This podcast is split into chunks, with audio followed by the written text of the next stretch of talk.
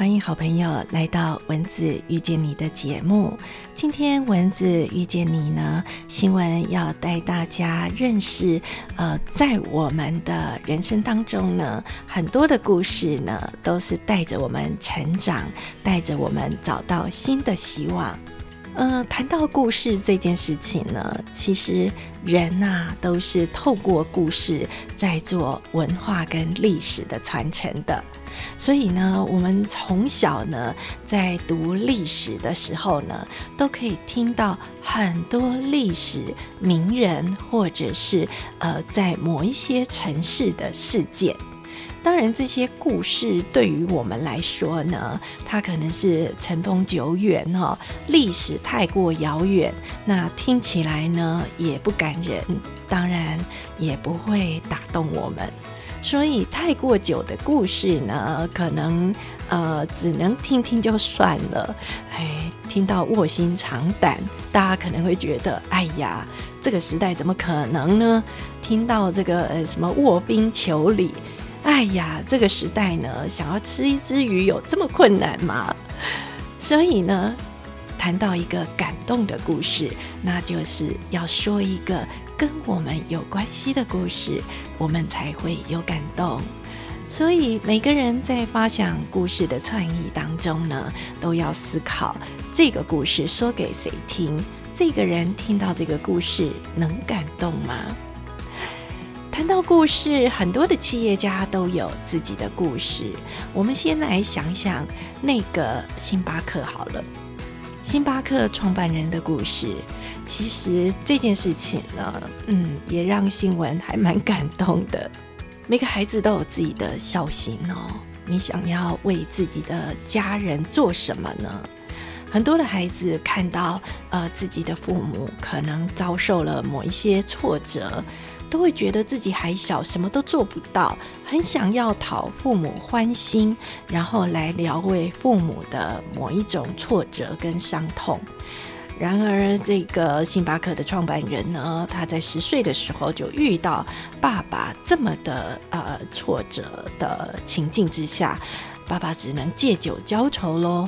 那当然没工作，加上呃发生这么多不如意的事情，每天喝酒之下呢，大家都可以感觉得出来哈。报纸看多了也知道，这时候呢，一定是不是骂大骂小，就是摔东摔西了，情绪一定不好。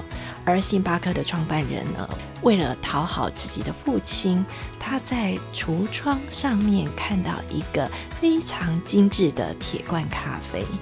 他把它偷回家送给爸爸，因为那天呢是爸爸的生日。哇，这是多么感人的情节呢！结果爸爸感动不了多久，店家就追过来要求赔偿。当然，这件事情呢，在呃创办人小小的心灵当中，也是造成很大的伤害。呃，但是这件事情。也一直放在他的心中，有芥蒂，但是不能忘怀。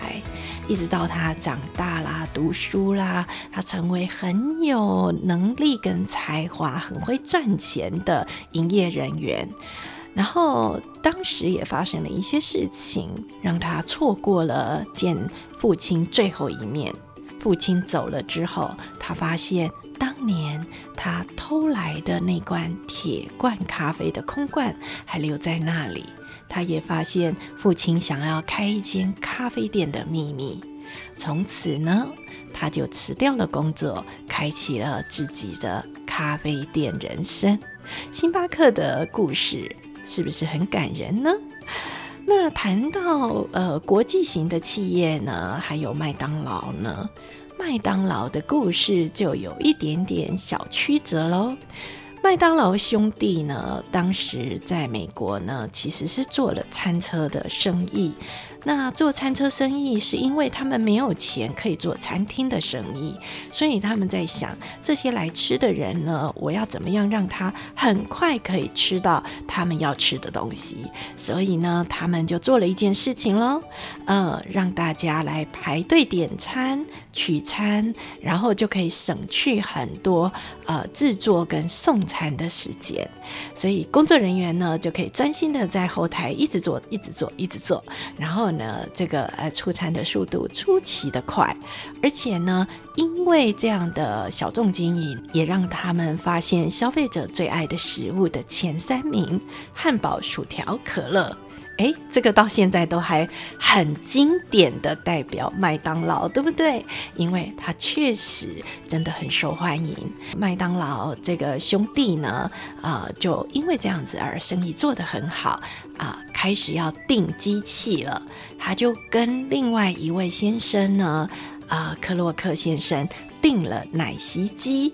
呃，他订了六台喽，每一台奶昔机呢有五个孔，换句话说呢，每一台是可以做五杯的奶昔。可是他订了六台耶，代表他有同时三十杯的出餐速度的需求，所以呢，就让这个克洛克先生呢非常的好奇，什么人呢有这样大的需求？他们到底是一个什么样的餐厅啊？他就打电话跟麦当劳兄弟。联络，结果电话讲完之后呢，瞬间变成吧台，让这个克洛克呢，呃，非常的讶异。这也是他难得接到的大单呐，哈，因为他是一个业绩很不好的业务人员。哇，吧台。八台代表同时启动四十杯的奶昔在工作，哎，这是何等大的大单呐！他决定去一趟麦当劳兄弟的餐车，在那边了解一下，到底他们的生意好到什么程度呢？哎，在那边看了之后，他发现他们的营运模式呢，让这个业绩不太好的营业员呢，瞬间嗅到钱的味道。这就不得了了，哎，他开始呢就动脑筋，他也想要做这样的生意。后来呢，确实哦，他也拿到特许，用麦当劳兄弟的名义，呃，开了餐厅，而且也赚到了钱。然后餐厅越做越好，最后呢，他把麦当劳兄弟的品牌呢全部买断，嗯。这件事情呢，当然在国外有很多呃品牌被并购的争议，都拿这个来作为案例哈。不过从这里我们也可以知道，其实品牌的呃故事呢，呃是来自于创办人的故事，也来自于呢呃未来发展所串联的故事。谈到这个故事哈，很多的故事呢，呃，可能会有一些相近的效果，比如说 SK two 的故事。嗯，大家都知道那个 Pitera 那个 SK two 啊，呃，是对皮肤很好的东西。它的发明来源呢，呃，故事是这么说的：是因为呢，有人呢在啊日本这个啤酒故乡呢，看到一个老太太，她正在做酒糟，然后呢，呃，这个老太太的手呢。非常的细腻，虽然他年纪已经很大了，可是就是北泡泡又咪咪。然后呢，再看这个老太太的脸呢，也是北泡泡又咪咪。所以呢，哎，这个人就觉得，哎，这个可能就是让我们皮肤不会衰老的原因哦。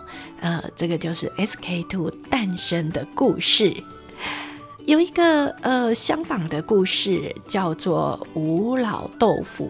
吴老豆腐呢是呃某一个企业到日本，那一样遇到了一位吴老婆婆。吴老婆婆传授她一个机密，所以她回来呢就做了吴老锅，里面有像冰淇淋一样的豆腐，叫做吴老豆腐。各位，两个故事是不是非常的接近呢？SK Two。到现在都还卖得很好，但是吴老婆婆的豆腐呢，已经被美食家拆穿说这是 gay 哈，因为呃并没有这件事情，这是创造出来的故事。所以呢，所有的故事都要经得起考验。因为每一个故事呢，都可以代表呃你跟人沟通的一种方式。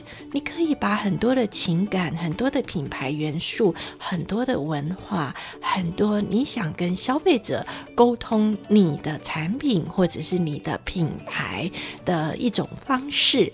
而这个会沟通情感的东西呢，是会让人动情的。所以，好朋友，如果要创作故事的时候，一定要考量到，如果你这个故事是用在与人有关的消费行为上面呢，其实还是要考量故事的真实性，这样会比较好。因为好的故事呢，是值得拿来说嘴，而且是值得被考验的。好的故事呢，是有穿透人心的力量，而且透过同理而相信你的故事。我们在这一次的疫情当中，我们也遇到了很多的故事，比如说后山神父的故事。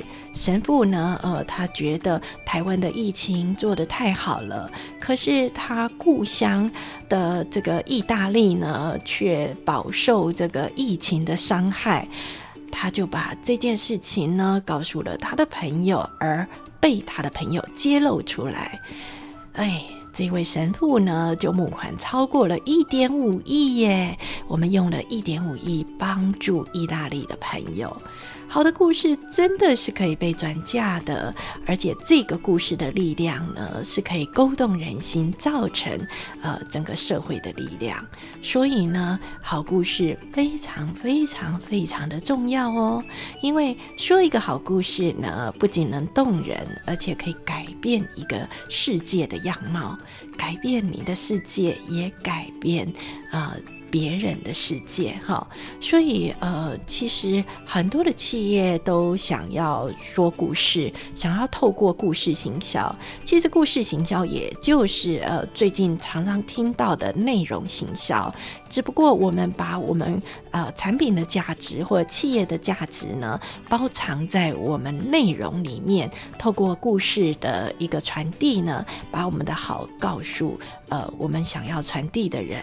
所以故事。行销呢是一个很不错的一个呃企业经营的方式，但是还是要提醒大家，你的故事如果不是真的，那真的真的不要呃透过这种刻意的操作哈，可能会伤及你的品牌，反而不是一件好事。当然，呃，说故事的时候呢，呃，可能会有一些很有嗯技巧性的东西啦，因为。有些人明明就是一个很有故事的人，可是他没有办法把他的故事传递出来啊。呃，有几年我们都会窝在电视机前面看的一部戏剧叫做《阿信》，对不对？阿信的故事呢，感动了很多很多的台湾人，也因为这样子呢，三行线变成是台湾人在那几年当中很想去旅游的地方。那。阿信的故事为什么会传递到台湾，还能够这么的感动人？它其实是有一个时代背景，然后有一个我们对人性的怜悯这一块。所以，好的故事的铺陈呢，是可以得到很多人的肯定。但是，这些好故事呢，呃，必须要经得起考验嘛，哈。那所以呢，阿信何其多呢？可是为什么只有这个阿信的故事可以上的台面？就是你要怎么样？样提炼你故事的价值呢？说一个故事的笑话好了。呃，有一个编辑呀，他就提到说，他征求一个好故事，而这个好故事呢，呃，他必须要极短篇哦，而且他必须要涉及三大门派，还有呢，他要充满着陈年的恩怨，还有呢，他要能够打。破世俗伦理，还要扣人心弦，还要有腥风血雨这种呃征兆，还要让人期待有续集。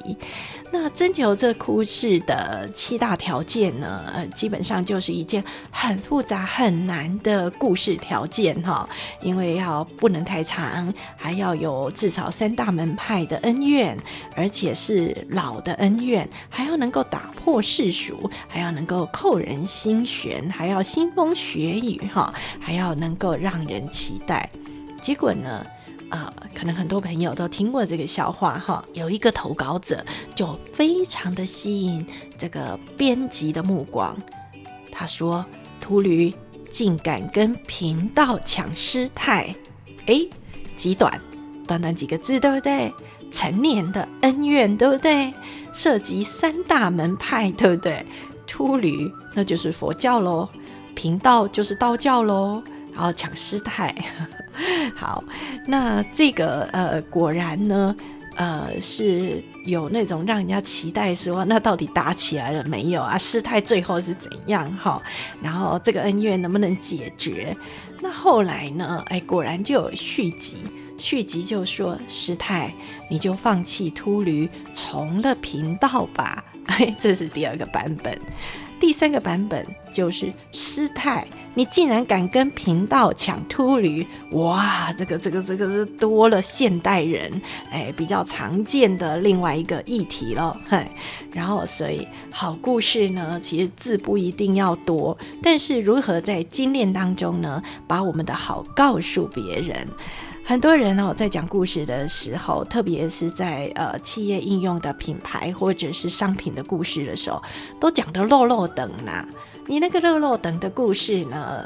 有谁听得下去？好，就算哈，人家真的洗耳恭听，听你讲完故事，他留下的记忆点是什么？如果他留的记忆点不是我们要传递的那个价值，那我们的故事哈真的是白讲了哈。所以呃，要把一个好故事结构呢，老实说并不容易啦。但是呢，呃，我们可以多多学习，试着透过故事的方法，把我们想要传递的文化，或者是呃什么样的事情，或者是资讯，呃，给传播出来，这个故事的价值呢，就会出来了。那。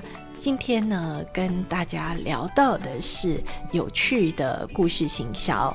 那故事行销呢，新闻在华范大学新北中心呢也有开故事行销的课。如果好朋友您呃对于故事的写作很感兴趣，或者是您对于您的企业或者是您的产品，您想要呢呃帮他们说说故事。或者是呢，呃，您觉得您在跟大家沟通当中呢，太过于一板一眼，您也想要透过故事的手法让自己讲话更生动呢，都欢迎到华范大学新北中心来报名新闻的故事行销课程。那新闻呢，呃，过去的资历稍微做个简单的交代。新闻呃写的比较多的是广播剧，那过去呢，在医疗上面也。会以这个虚拟的案例来跟大家沟通健康的观念。那在广播剧当中呢，呃，不管是台湾的文化剧啦，或者是企业家的故事啦，哈，或者是呃台湾小品的生活故事，新闻都写过。那呃，刚刚以上提到的这几个呃剧呢，其实都有入围过金钟奖。那呃，包括儿童的健康剧呢，也拿过两次的金钟奖。那我想。呃，新闻的资历呢，希望透过过去淬炼的呃相关的知识还有技巧，在这个课程当中带领大家可以创作您想要的故事，然后帮你或者是帮你的产品、你的企业呢，呃，创造更多感人的故事。那喜欢文子遇见你的节目呢，欢迎帮我们按赞分享哦。也希望呢，透过您的分享，让新闻的节节目呢越来越越多人收听，那我们可以做更多更好的节目。那我们也希望在节目当中呢，呃，经常可以访问到一些呃经营者或者是一些事业的发展的朋友，跟我们分享他们过的幸福日子，他们呃在努力的方向。那希望这个节目是我们大家快乐幸福的平台。呃，蚊子遇见你，希望每个人都可以遇见自己的幸福我们下回见。